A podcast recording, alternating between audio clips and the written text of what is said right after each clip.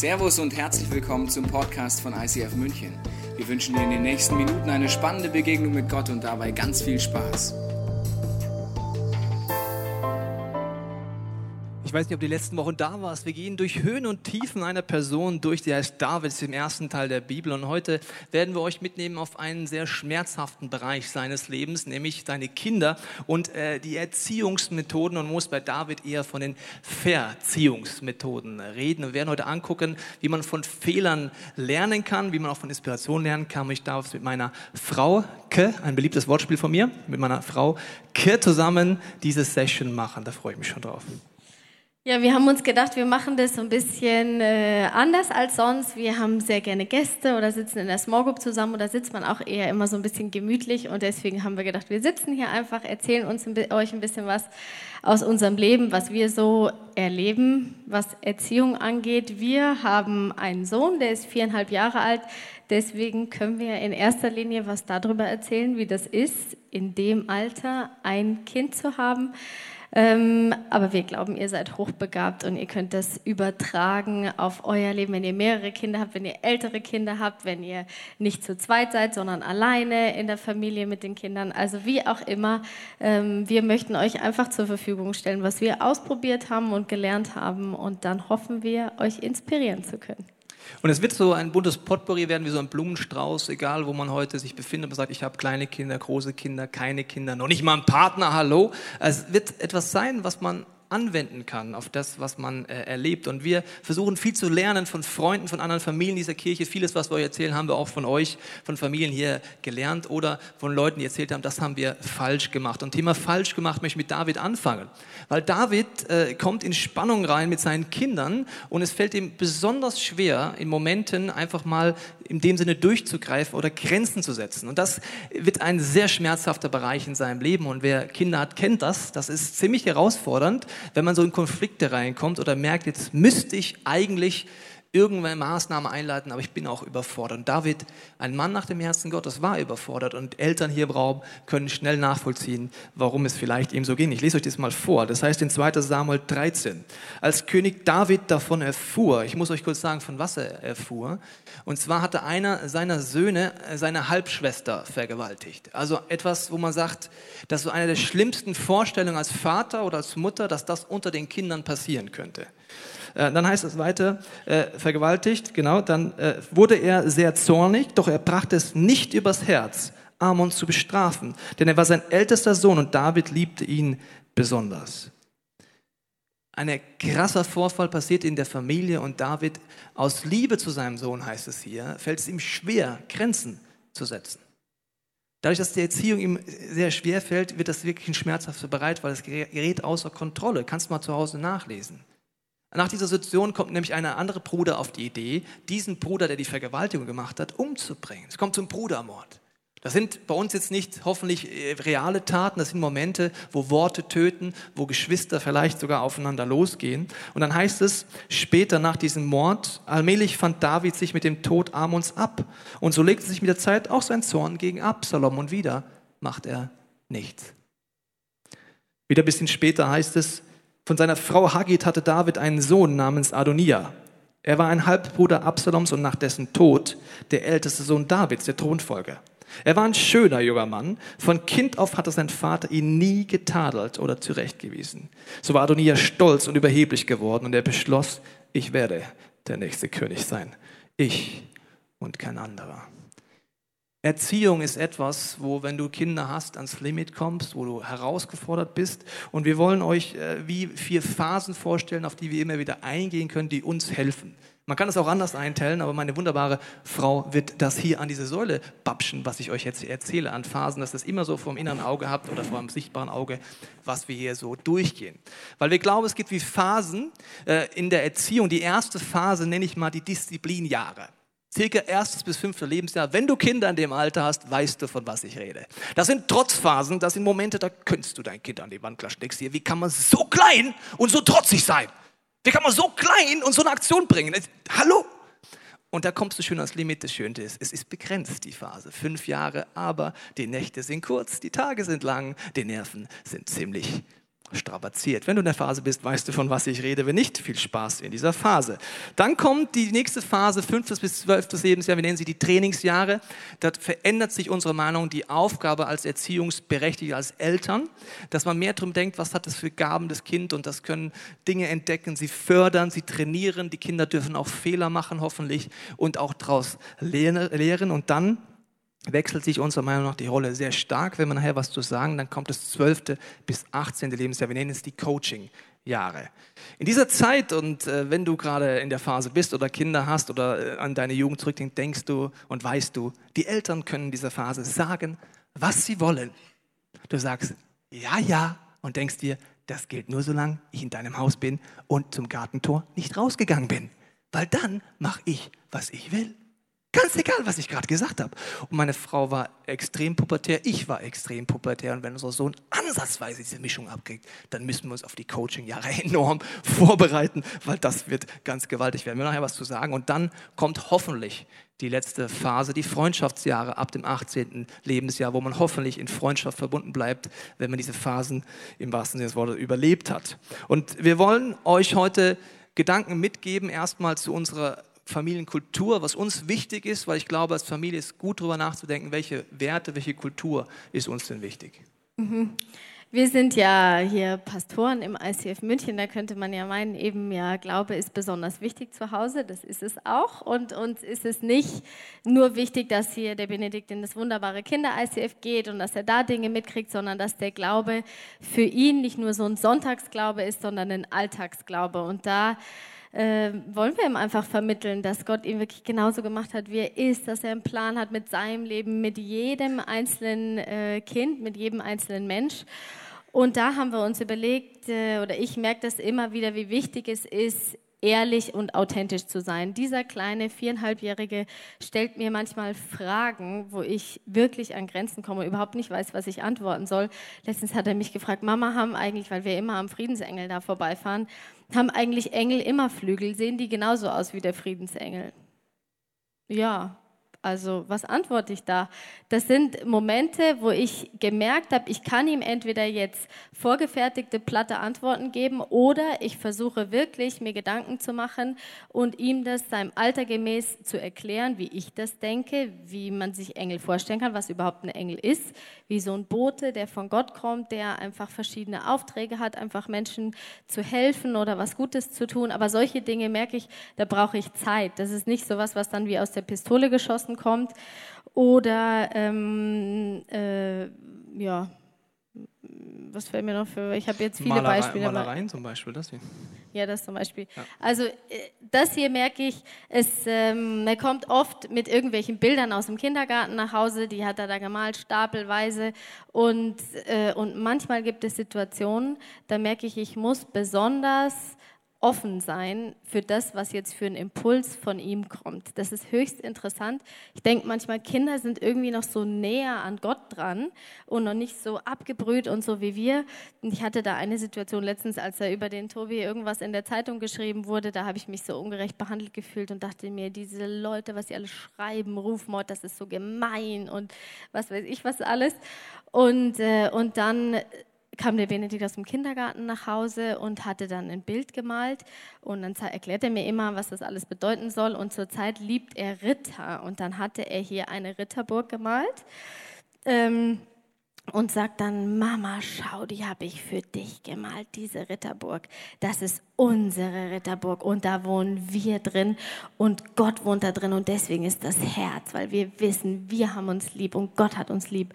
Und da unten, da ist das Gefängnis, da kommen die Bösen rein, die werden eingesperrt. Und, ähm, und, und es hat einfach direkt mein Herz getroffen, weil ich wusste, genau, die Bösen, die werden eingesperrt. Wie auch immer das dann aussieht. Und die Sonne da oben im Eck, äh, da hat er gesagt, Mama, und die Sonne, die soll dich immer dran erinnern, dass du Gott vertrauen kannst, weil er meint's immer gut. Und das sind Worte, die sind irgendwie so, absurd, wenn die von so einem kleinen Kind kommen. Und ich habe gemerkt in dem Moment, wie sie direkt in mein Herz geflossen sind. Ich wurde dadurch extrem ermutigt und ich konnte die Situation nutzen, ihm zu erklären, dass das offensichtlichen Art und Weise ist, wie Gott zu ihm redet und wie Gott ihn benutzt und dass das was ist, was er einfach aus, äh, ausbauen darf. Er malt wie ein Weltmeister, manchmal sagt es mir auch gar nichts, aber das ist auf jeden Fall eine, eine äh, Möglichkeit. Und diese Prinzipien sind ähnlich, wenn du dir wünschst, dass deine Freunde diesen Jesus kennenlernen, sind es die gleichen Prinzipien. Authentisch sein, ehrlich sein, dem Kind nicht etwas vorspielen, keine platten Antworten geben, nicht nachplappern, sondern vielleicht auch mal sagen, ich muss mich mit dem Thema neu beschäftigen. Vielen Dank für die Frage, mein Kind, weil jetzt muss ich selber suchen. Und Einstein hat das ja mal so ausgedrückt, wenn ich etwas wirklich verstanden habe, kann ich es einfach ausdrücken. Das heißt, unsere Kinder helfen uns, unseren Fra Glauben zu hinterfragen und einfache Antworten zu finden. Und dann ist, denke ich, ein wichtiger Tipp, das Einzige als Individuelle zu äh, finden. Das machen wir sehr unterschiedlich, wie man dann mit Benedikt Zeit verbringt. Wie machst du es denn? Ja, ich fange erstmal mit dir an, weil ja, ich finde das, das, find das nämlich interessant. Der Tobi versucht so dreimal die Woche den Bene ins Bett zu bringen, da früher nach Hause zu kommen und dann ähm, haben sie jetzt so ein Abendritual dass ja der, äh, der Bene wünscht sich dann, dass du ihm irgendwelche Geschichten erzählst. Der Tobi ist ja so ein Geschichtenerzähler, kann das gut. Und, äh, und, und bringt dann neuerdings, gibt er ihm wie so Schlagworte, wo er ihm sagt, Papa, erzähl mir eine Geschichte über dies und das. Und jetzt, was hat er letztens gesagt? Er, er erzählt, über du sollst ihm erzählen über Jesus, über was, ich habe es mir aufgeschrieben, über Star Wars und über einen goldenen Ninja-Drachen. Das ist die Vorgabe und dann beginnt die Geschichte. Und ja. ich stehe dann am, ich weiß nicht mal, was ein Ninja-Drache überhaupt ist. Ich auch nicht, aber hört sich cool an, goldener Ninja-Drache. Ja, das ist schon geil. Und, und ich stehe dann an der Tür und lausche und merke einfach, wie schön das ist, dass die zwei so eine, so eine Art haben, wo dann da auch Gott irgendwie vorkommt und er ihm irgendwas erzählt. Und, ähm, und ich bin aber überhaupt nicht die Geschichtenerzählerin. Mich überfordert das. Ich weiß nicht, was ich da erzählen soll. Und deswegen habe ich dann mir gedacht, Mann, ich brauche irgendwie was anderes. Und plötzlich kam eine Freundin und hat mir von einer äh, Kinderbibel erzählt, die Gott, ich hab, äh, die Gott hat dich lieb Bibel. Und das ist eine Bibel, ich sag's euch wirklich, die geht einfach so tief ins Herz. Es ist, der Name ist wirklich Programm. Es geht von der ersten Geschichte, von dem gleich Adam und Eva im Paradies bis äh, zur Offenbarung durch nur darum, wie Gott die Menschen liebt, wie er sie gemacht hat. Und der Benedikt und ich, wenn ich ihn ins Bett bringe, dann lesen wir eigentlich ein Kapitel aus dieser Bibel und meistens schauen wir uns dann an und sind so begeistert und es ist so spannend, was da alles passiert. So, der, es, ist, es ist wirklich ein Traum. Ich habe sie extra für oben im Media Store bestellt, dass ihr da nachschauen könnt, ähm, wenn ihr auf der Suche nach, nach einer schönen Bibel seid, weil wir lesen dann mehrere Kapitel und manchmal kann ich gar nicht weiterlesen, stehen mir die Tränen in den Augen und ach, also es ist, es ist wirklich wunderschön.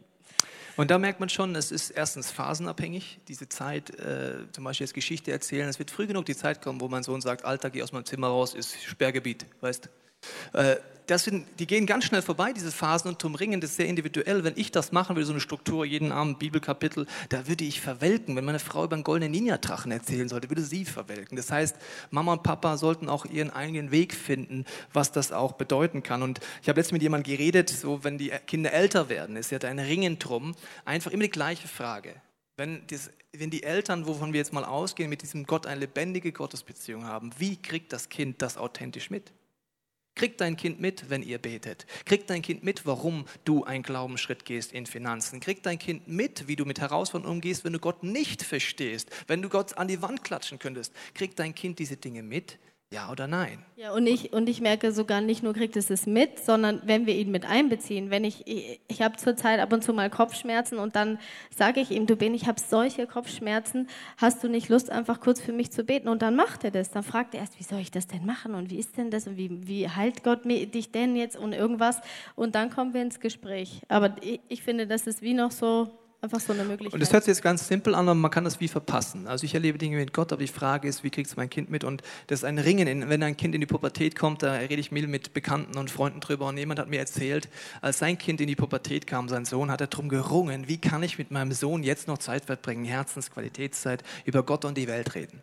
Und hat er gebetet, hat einen Blitzgedanken, hat er dann seiner Frau vorgestellt, die war nicht so ganz amused darüber. Ja, die hat gesagt, äh, du hast sie nicht mehr alle, weil er hat gesagt, Schatz, Ab heute werde ich jeden Freitagabend mit unserem Sohn eine Zigarre rauchen. Er war 14 Jahre alt, der Sohn hat gesagt, wieso rauchst du eine Zigarre mit dem? Er sagt, ja, also das dauert ungefähr eine Stunde. Der wird es eh mal ausprobieren. Wir waren eine Stunde und wir reden dann, sitzen im Garten und hat gesagt, durch all die Teenagerjahre war das ein Rituell, Papa, Sohn im Garten, eine Stunde Zigarre geschmucht und über Mädchen und Liebeskummer, über Gott und alles geredet. Das war sein Style. Du musstest nicht Zigarren anfangen zu rauchen, er hat sie schon geraucht. Aber es ist ein drum Ringen, wie erreiche ich mein Kind? Und das ist individuell. Also unser Stil ist nicht das Andachtsbuch nehmen, wir setzen uns in Kreis, machen das, das machen viele Familien. Unseres ist, bewusst auch in allen Phasen den Wunsch zu haben, über Zeugnisse zu reden, die man gehört hat, über äh, Entscheidungen, dass unser Kind immer mehr mitkriegt, wir beten für unsere Freunde, die Gott nicht kennen oder äh, einfach mit diesen Herausforderungen umgehen und das ändert sich stark über die Jahre. Das ist ganz klar. Also wenn man klein ist, äh, ist es anders, als wenn man größer ist. Und was für uns diese Kultur auch noch bedeutet, sind, dass es uns zwei No-Gos gibt. Das ist jetzt so der nächste Gedanke. Ich glaube, es ist gut als Familie, sich zu definieren, was sind für uns No-Gos. Und das sind bei uns zwei Sachen. Das erste ist Lügen. Lügen ist etwas, wo der Benedikt von klein auf mitkriegt, das ist eigentlich das Schlimmste, was er tun kann.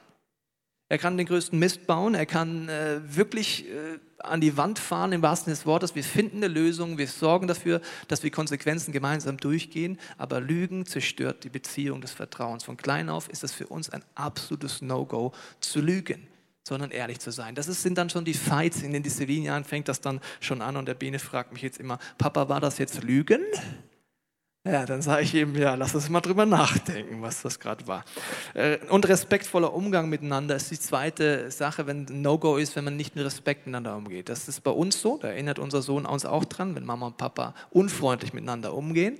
Aber das hat damit zu tun, dass man Respekt hat. Und das ist mir sehr wichtig für den kleinen Mann, dass er zum Beispiel gegenüber seiner Mutter Respekt hat, dass er seine Mutter wie er, dass er versteht, was das bedeutet und dass es Konsequenzen gibt, wenn wir unfreundlich miteinander umgehen. Aber auch wir, das ist ja ein gemeinsames Ringen und nicht, weil wir Holy Family sind, immer eine Kerze anhaben und im Kreis Kumbaya, my Lord, singen, sondern weil wir damit ringen, dass wir freundlich miteinander umgehen wollen. Und ein Beispiel ist, dass wir von klein auf gesagt haben, wir wollen uns bedanken für alles, wollen wir aussprechen, wofür wir dankbar sind. Und wenn wir essen, dann sagen wir Danke, liebe Mama, dass du so toll gekocht hast. Oder wir wollen das einfach ausdrücken. Und das kommt auch übrigens dann irgendwann wieder zurück, wenn man das so macht. Ja. Und da gehört auch noch ein letzter Gedanke dazu. Wir nennen das die Kultur der Annahme, dass uns wichtig ist, wie wir reden über unsere Kinder, mit unseren Kindern, auch übereinander weil Worte haben extreme Kraft. Wenn Mütter oder Väter etwas sagen, dann kann das komplett zerstören oder es kann das Leben aufblühen lassen. Deswegen nehmen wir uns vor, dem Benedikt auch Feedback zu geben, was wir gut in ihm sehen und nicht so pauschal, du bist der Beste, du bist der Größte, du bist der Schnellste, weil das stimmt ja gar nicht. Also manchmal sagen wir unseren Kindern etwas, ganz ehrlich, das stimmt gar nicht. Es gibt immer jemand, der ist schneller als er, muss ich ganz ehrlich sagen, ist auch jemand, der besser, aber er hat Gaben, die wir in ihm sehen können oder fördern können und auch wie wir reden. Und jemand hat mal gesagt, wenn du denkst, dein Sohn oder deine Tochter sollte etwas hören, dann solltest du es zehnmal mehr sagen, als sie es hören müssten. Und dann hat es den Effekt. Zum Beispiel, wenn ich abends heimkomme, macht meine Frau auch, dann schläft er schon. Und dann gehe ich an sein Bett und sage, Benedikt, der Papa ist wieder da. Ich liebe dich. Dann nickt er jedes Mal so im Schlaf. Und dann sage ich ihm einfach noch positive Dinge, was ich gut an ihm finde und äh, warum ich ihn liebe. Und das ist vielleicht im Schlaf, sagst du, das ist ja so eine Kleinigkeit, aber das ist so mein Ritual. Natürlich sollte man das nicht nur im Schlafen tun, sondern auch mal, wenn das Kind wach ist. Gell? Was wir sonst noch eingeführt haben bei uns in der Familie, ist äh, Qualitätszeiten zu haben. Und äh, ich kenne das schon aus meiner Familie früher. Ich erinnere mich, wie ich an manchen Abenden da saß mit meinem Papa zusammen, Papa-Tochter-Zeit. Und dann hatte ich so ein Malzbier in meinem kleinen Gläschen und äh, so ein Karamalz. Und mein Papa hat ein richtiges Bier getrunken. Und dann saßen wir da und hatten einfach einen schönen Aufbleibabend. Das war irgendwie so was Besonderes.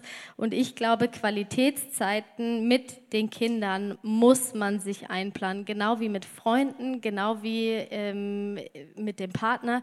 Das passiert nicht einfach so und das Wichtige ist bei uns hier in der heutigen Facebook- und Handy-Generation, ich habe gemerkt, ich muss dann auch wirklich da sein. Ich kann nicht mit ihm hier von mir aus UNO spielen und dann parallel irgendwie noch meinen mein Facebook-Account checken oder irgendeine Nachricht, die ich gekriegt habe. Und ähm, aus meiner Sicht ist es auch egal, ob wir ein Kind haben oder ob man mehrere Kinder hat. Diese Qualitätszeiten, die muss man planen, richtig äh, einteilen, sich dann auch gemeinsam überlegen, was man da macht.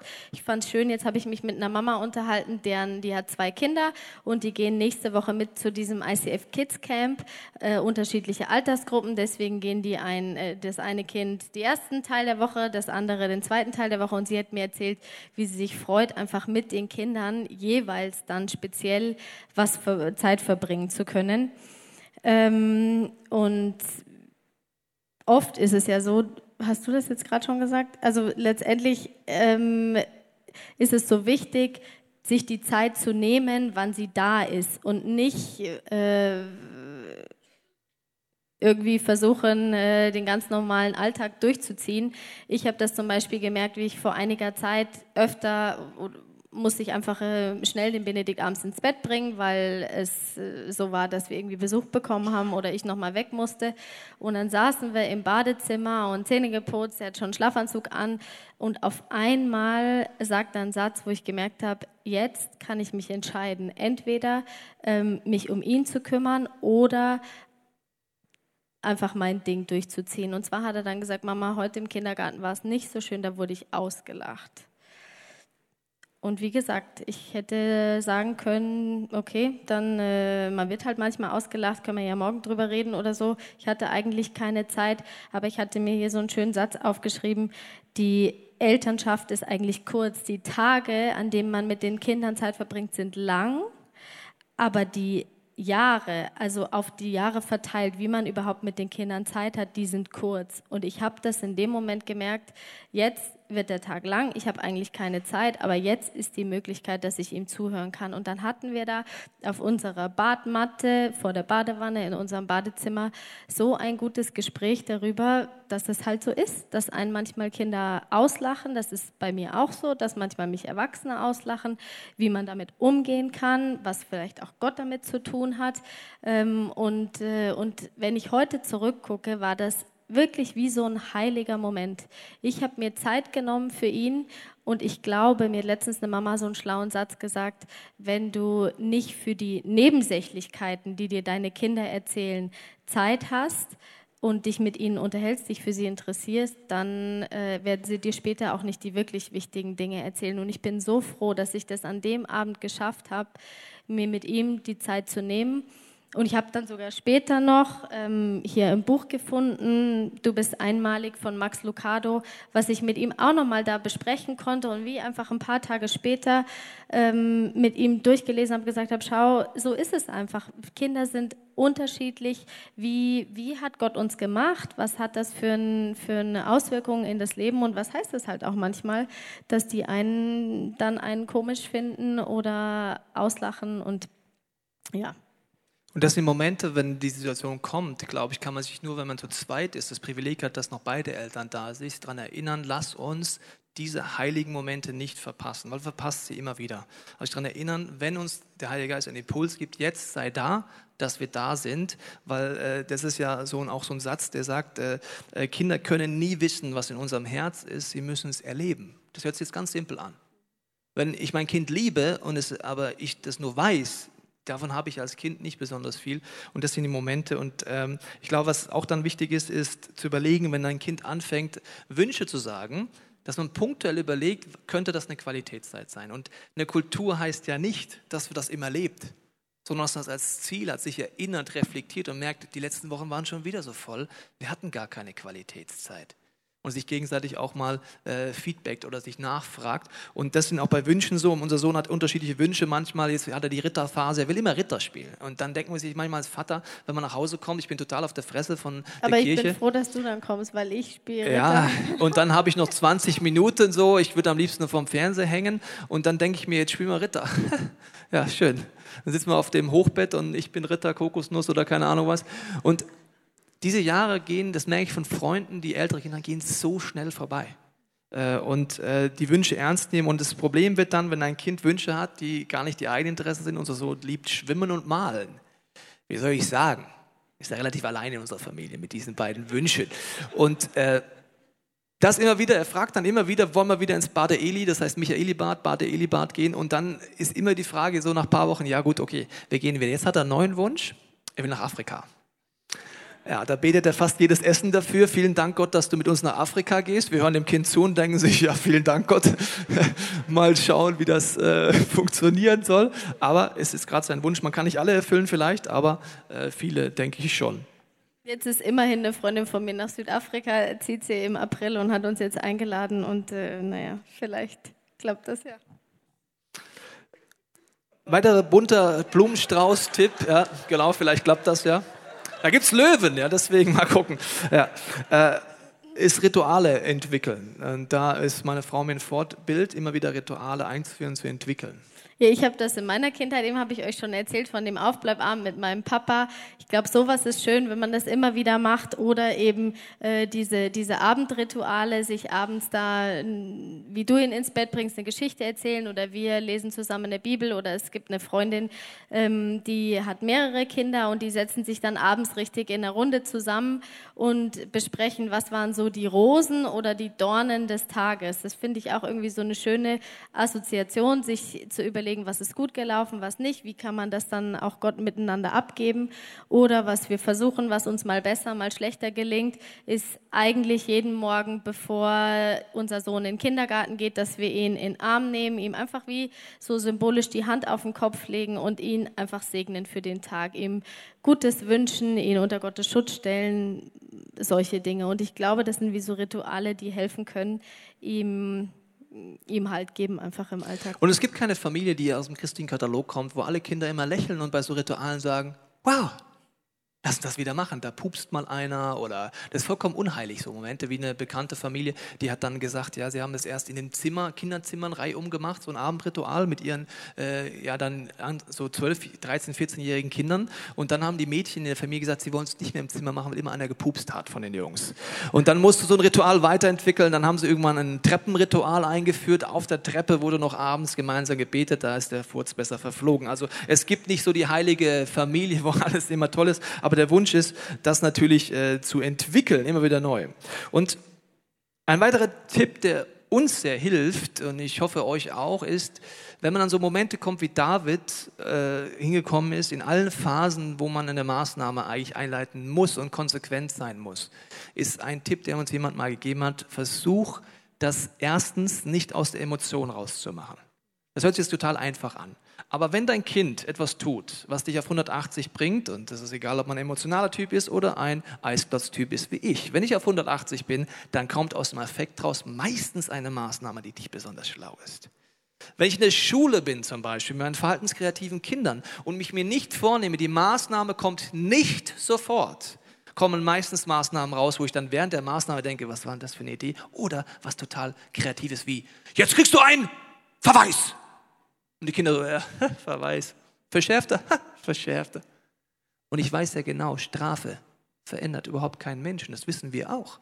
Sonst müssten aus den Gefängnissen nur hochsensible, sozial intelligente Wesen rauskommen, die sagen, wow, danke für die letzten zehn Jahre Strafe. Jetzt bin ich verändert. Strafe verändert überhaupt gar nicht. Und wenn ich es aus der Emotion rausmache, gibt es ein Problem. Deswegen der erste Tipp, der uns gegeben wurde, zum Beispiel, wenn die Mama zu Hause ist und es gibt eine Konfliktsituation, gibt es einen sehr guten Trick zu sagen, das bespreche ich heute Abend mit Papa, welche Maßnahme kommt. Warum? Der Papa war nicht in der Situation, die Emotion ist draußen und man kann sich wirklich etwas überlegen. Oder es ist auch okay, dem Kind zu sagen, ich muss mir noch überlegen, welche Maßnahme kommt. Ich weiß die jetzt nicht. Das kann auch manchmal ein, zwei Tage dauern, je nachdem, wie alt das Kind ist. Und der nächste Gedanke, der dann wichtig ist, ich habe gesagt, Strafe verändert niemanden. Keinen. Und das Interessante finde ich, wenn ich Gott als Vorbild nehme, sagt er mal, wen ich liebe, den erziehe ich, den diszipliniere ich, den züchtige ich. Und was macht Gott dort? Er hat den Wunsch, dass überall, wo Sünde passiert, also Dinge, die Beziehungen zerstören, das ist ja der Punkt, wo eine Maßnahme braucht. Ja, also irgendwas tue ich, was mich oder andere zerstört. Das nennt die Bibel Sündigen. Dann ne, geht Gott auf meine Seite rüber und kämpft mit mir gegen die Auswirkungen der Sünde. Was meine ich damit? Wenn unser Kind in Situationen geht, hilft uns der Gedanke, und er ist nicht leicht umzusetzen, zu überlegen, inwiefern kann die Maßnahme wiederherstellen. Ich mache ein Beispiel. Wenn ich nur sage, ein Kind macht, sage ich, jetzt hast du Facebook-Verbot. Warum? Weil das hast du halt Facebook-Verbot. Ja, warum? Weil du hörst bestraft. Das Kind, ja, okay, habe ich halt Facebook-Verbot. Aber die Beziehung zu meinen Eltern, zu meinen Mitmenschen ist dadurch nicht wiederhergestellt. Bekannte von uns haben ein Beispiel uns erzählt, das hat uns inspiriert, darüber nachzudenken. Und zwar kam da äh, der pubertäre Junge nach Hause und hat die Mama ordentlich angepflaumt. Und in dieser Familie ist auch ein Wert respektvoller Umgang. Und dann hat der Vater nur gesagt, Junge, so geht's gar nicht. Ich muss mir jetzt überlegen, welche Maßnahmen es jetzt gibt. Weil das, das ist eine Familienregel, das weißt du, das ist ein No-Go. Und er hat drei Tage gebraucht. Drei Tage gebetet, Gott, gib mir eine Idee, inwiefern eine Maßnahme die Beziehung wiederherstellt. Und dann ist seinem Jungen gesagt, okay Junge, ich weiß jetzt die Maßnahme. Du hast die Aufgabe, deine Mama zu einem Date einzuladen und du zahlst. Der Junge schaut ihn an. Okay. Der Effekt von dieser Strafe in Anführungsstrichen war, er hat es seiner Frau nicht gesagt und Frauen schmelzen natürlich hinweg, wenn der 15-jährige Sohn sie zum Essen einlädt. Genau. Also die Beziehung war dadurch wiederhergestellt. Mama und Sohn hatten sich wieder lieb und es gab trotzdem eine Strafe. Er hat was gezahlt, aber es hat wiederhergestellt. Das hört sich jetzt sehr einfach an, aber das wäre eben dieser Gedanke, da wo man drum ringen kann. Und deswegen ist es wichtig, dass wir alle ehrlich unter den Familien miteinander reden. Wie macht ihr das denn?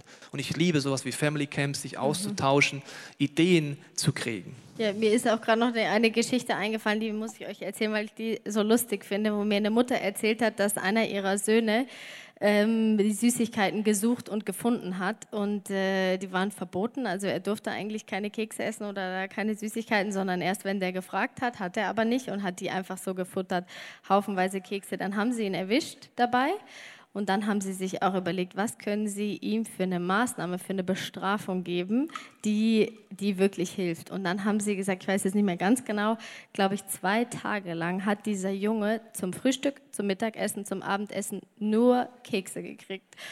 Und alle anderen Familienmitglieder haben ganz normal gegessen. Die Mutter hat dann auch noch, also richtig fies, schlau, das Lieblingsessen gekocht von dem Jungen und hat am Mittagessen dann, und du kriegst deine Kekse, du wolltest ja unbedingt die Kekse. Und der hat nachher darum gebettelt, dass er wieder was anderes essen darf. Aber es fand ich einfach so kreativ oder so, so äh, mal out of the box gedacht, was man machen kann. Ähm, und ja, das inspiriert mich selber. Und diese Fights, äh, die man hat, äh, hilft uns, der Gedanke hat uns mal ein erfahrenes Ehepaar mit erwachsenen Kindern gesagt, sie haben einfach einen Satz gesagt. Später dauert länger. Also das, wo du hin willst in deinem Leben, die Freundschaftsjahre, das wird länger dauern als diese Fight-Jahre und diese Jahre, wo du dich ja genau an die Grenzen kommst. Und ähm, zu der einer Phase möchte ich noch etwas sagen, zur Coaching-Phase, weil ich glaube, das ist so etwas, was mir äh, besonders geholfen hat, auch ein Tipp von Eltern, die pubertäre Kinder haben, ähm, dass deine Rolle sich ändert. Und zwar, äh, wenn du äh, zwischen 12 und 18 geht es nur noch die eine Frage, was ich vorher verpasst habe in den Jahren, werde ich nicht nachholen können. Wenn die Hormone dazukommen, ganz schwierig bei Kindern. Und das Kind macht sowieso, was es will. Also ich will es die Eltern nicht enttäuschen oder schockieren, aber das Kind macht, sobald es deine Gartentor verlässt, was es will. Entweder erreicht das Kind oder nicht. Und ein Coach fängt immer mehr an, nichts vorzugeben, hilft, gute Entscheidungen zu treffen, lässt auch Fehler zu. Und ein ganz wichtiger Tipp ist, nimmt die Emotion raus. Das ist als Eltern jetzt der krasseste aller Sachen. Ja? Und zwar diese bekannte Familie von uns, die hat dann gesagt, ja, also wenn dein Kind kommt, egal ob es gut ist, dass dann die Eltern nicht ausfreaken, als Eltern freakt man Gerd aus, so, wow, toll, lass uns eine Party feiern. Als pubertäre Kind denkst du, ich wollte dir nur erzählen, Mann, Vater, jetzt mach mal erstmal Ball unten jetzt hier. Also weder so ausfreaken, noch, wenn er was erzählt und ehrlich ist oder sie, dann so, was hast du gemacht? Das sind Momente, da musst du als Eltern dich zwingen, als Coach zu bleiben. Der, diese Geschichte von dieser Familie finde ich legendär. Der Sohn kommt nach Hause, pubertär, und sagt, äh, Eltern, ich muss euch was erzählen. Wir waren auf einer Party, von, denen ich, von der Party habe ich euch nichts gesagt. So, Coach würde sagen, mhm. was habt ihr denn da gemacht? Eltern würden sagen, was hast du gemacht? Also Emotionen raus, ja, Emotionen ganz, ganz rausnehmen. Sagen, okay, und dann? Ja, dann hat es da gebrannt. Okay, was habt ihr dann gemacht? Ja, dann kam die Polizei. Und dann erzählt er, sie bleiben als Coach drin, sie reden drüber, welche äh, Maßnahmen er jetzt einleiten musste, wo er die Konsequenz auch von der Aktion auslöffeln muss und so weiter. Und dann gehen sie ins Schlafzimmer und flippen kurz aus. Der war auf der Party, es hat gebrannt, da war die Polizei. Aber nicht vor dem Jungen, ja, also äh, einfach so. Und dann aber hättest du das deinem Vater erzählt? Ich hätte es nie meinem Vater erzählt. Das ist ja gewaltig. Also der Coach, das ist nicht einfach, aber ist ein guter Tipp, finde ich. Stimmt. Zum Schluss möchten wir euch eigentlich noch ähm, zwei Tipps mitgeben. Das eine ist, was wir jetzt einfach aus Gesprächen kennen mit anderen Familien, die Kinder haben, wie wichtig es ist, individuell einfach sein Kind anzuschauen und nicht äh, äh, und, und einfach nicht das Vergleichen anfangen. Das ist immer so leicht gesagt. Ich möchte es einfach nochmal wiederholen, weil mir das so wichtig ist und weil das so leicht passiert. Dinge, die irgendein Freund aus dem Kindergarten, der kann jetzt schon mit vier Jahren seinen Namen schreiben und dann merke ich, wie ich denke, ha, mein Kind kann das noch nicht. Stimmt da alles? Alles und was weiß ich. Und egal, ich, äh, wie, wie die Situation ist, ich glaube, innerhalb einer Familie kann das noch viel krasser sein, wo man einfach merkt, das eine Kind ist so, das andere Kind ist so. Dieses schöne Lied von Rolf Zukowski, das ist wirklich wahr. Und ähm, das ist, glaube ich, auch ja, wie der David äh, umgegangen ist mit seinen Kindern. Den einen hat er besonders lieb, das, glaube ich, müssen wir uns immer wieder im Kopf behalten und überlegen, wie kann man das Kind individuell ihm begegnen.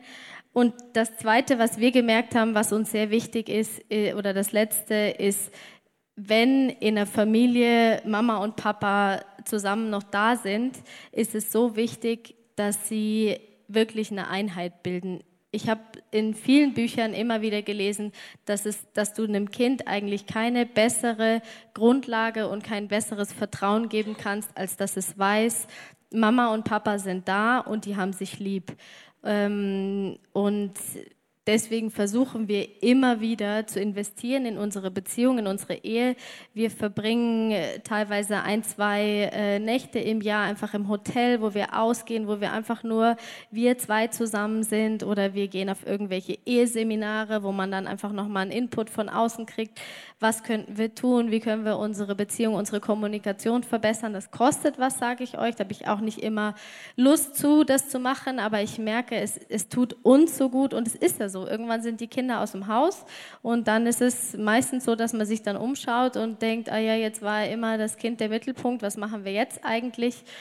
Ähm, und äh, ja, also. Und der Grundgedanke bleibt, was kriegt dein Kind mit, was darf es mitkriegen und wie möchtest du das Kind lebensfähig machen? Das heißt ja auch, wenn du investierst in deine Ehe, besonders jungen Familien, wünschen wir das, dass ihr immer wieder Babysitter euch nehmt, dass ihr rausgeht und auch wenn ihr euch wie Alien fühlt, weil er sagt, ja, ich lasse mein Kind zurück oder irgendwas, das ist entscheidend, auch für Streitsituationen. Und wenn wir uns streiten, dann ist es ganz wichtig, wir haben früher gedacht, wir streiten immer, wenn der Benedikt im Bett ist. War gut, weil es wurde nicht so laut, das war ein Vorteil, aber äh, er muss ja lernen, dass Streit dazugehört. Deswegen, wir streiten, wenn er dabei ist, aber wir merken, wir müssen ihm helfen mit seinen vier Jahren, weil er ist überfordert. Und deswegen haben wir ausgemacht, wer von immer uns das gerade kann. Das kann nicht immer jeder gleichzeitig, dass wir kurz uns aufs Kind konzentrieren und sagen, Benedikt, Mama und Papa streiten jetzt, aber wir haben uns grundsätzlich, also irgendwie ganz grundsätzlich, irgendwo ganz tief grundsätzlich, also ich weiß nicht wo grundsätzlich, aber ganz tief grundsätzlich haben wir uns eigentlich lieb. Äh, und geben ihm Sicherheit und er kriegt mit, wie wir streiten, aber auch, wie wir uns vertragen und wie Versöhnung und Vergebung und Gebet dann eben äh, funktioniert. Und ich denke, wenn wir das alles hören, ist wie so ein extrem bunter Blumenstrauß heute. Und ich glaube, die einen sitzen hier und denken sich, ja, wenn ich so das angucke, meine eigene Kindheit angucke, merke ich, meine Eltern haben Fehler gemacht. Willkommen im Club. Jedes Kind auf dieser Welt wird diese Aussage machen müssen. Meine Eltern haben Fehler gemacht. Wir alle machen Dinge falsch. Wir alle kommen an Grenzen. Wir alle haben Unfreiheiten in uns, die unsere Kinder auch irgendwie abkriegen. Dann ist heute die Möglichkeit, Dinge wie zu verarbeiten, zu diesem Jesus zu gehen. Es gibt so Stationen, wo Kerzen brennen, wenn es Bereiche gibt in deinem Leben, wo es wie dunkel ist, rückblickend oder auch nach vorn, dass du sagst, Jesus, komm dort rein. Vielleicht auch, weil hier Eltern sitzen und man rückblickend sagt, es ist wie dunkel, wenn ich zurückgucke, weil ich bereue Dinge, die ich unterlassen habe oder die ich gemacht habe. Das ist wie dunkel. Oder nach vorne gerichtet. Ich bin gerade in einer Situation als Eltern oder als Paar, wo wir ans Limit kommen, wo wir uns wünschen, dass Jesus reinkommt. Dann kannst du diese nächsten Momente nutzen und diese Kerze anzünden und sagen, Jesus, komm dort rein. Und ich glaube, wir alle, egal ob aus der Kindersicht, aus der Elternsicht, vielleicht auch sind die Kinder schon aus dem Haus, merken, wir brauchen Jesus als Retter. Wir brauchen Gott als jemand, der die Lasten uns wegnimmt, wo wir eben nicht die Dinge hinkriegen, die wir uns wünschen. Wo wir vielleicht Dinge verpasst haben. Und deswegen ist es auch die Möglichkeit an den Kreuzen, kannst du hingehen, diesen Zettel, den Stift, den du hast an deinem Platz, kannst du Dinge aufschreiben, dich belasten und wie zu Jesus bringen und die eintauschen, sagen, Jesus, nimm es mir weg, hilf mir neu zu starten. Und es ist nie zu spät. Selbst wenn deine Kinder schon aus dem Haus sind, kann dir Gott heute einen Impuls geben, wo du vielleicht auf deine Kinder zugehst und Vergebung bittest. Und wir müssen jede Woche unser Kind immer wieder mal um Vergebung bitten. Und wir wollen jetzt beten, dass die nächsten Minuten etwas sind, wenn diese gesungenen Gebete von der Band gespielt werden oder an deinem Platz beten kannst. Diese Lasten, die es gibt oder diese Fragen und diese, wo, wo du einfach Gott brauchst, zu ihm bringen kannst, durch die Kerzen, durch die Zettel oder indem du an deinem Platz betest.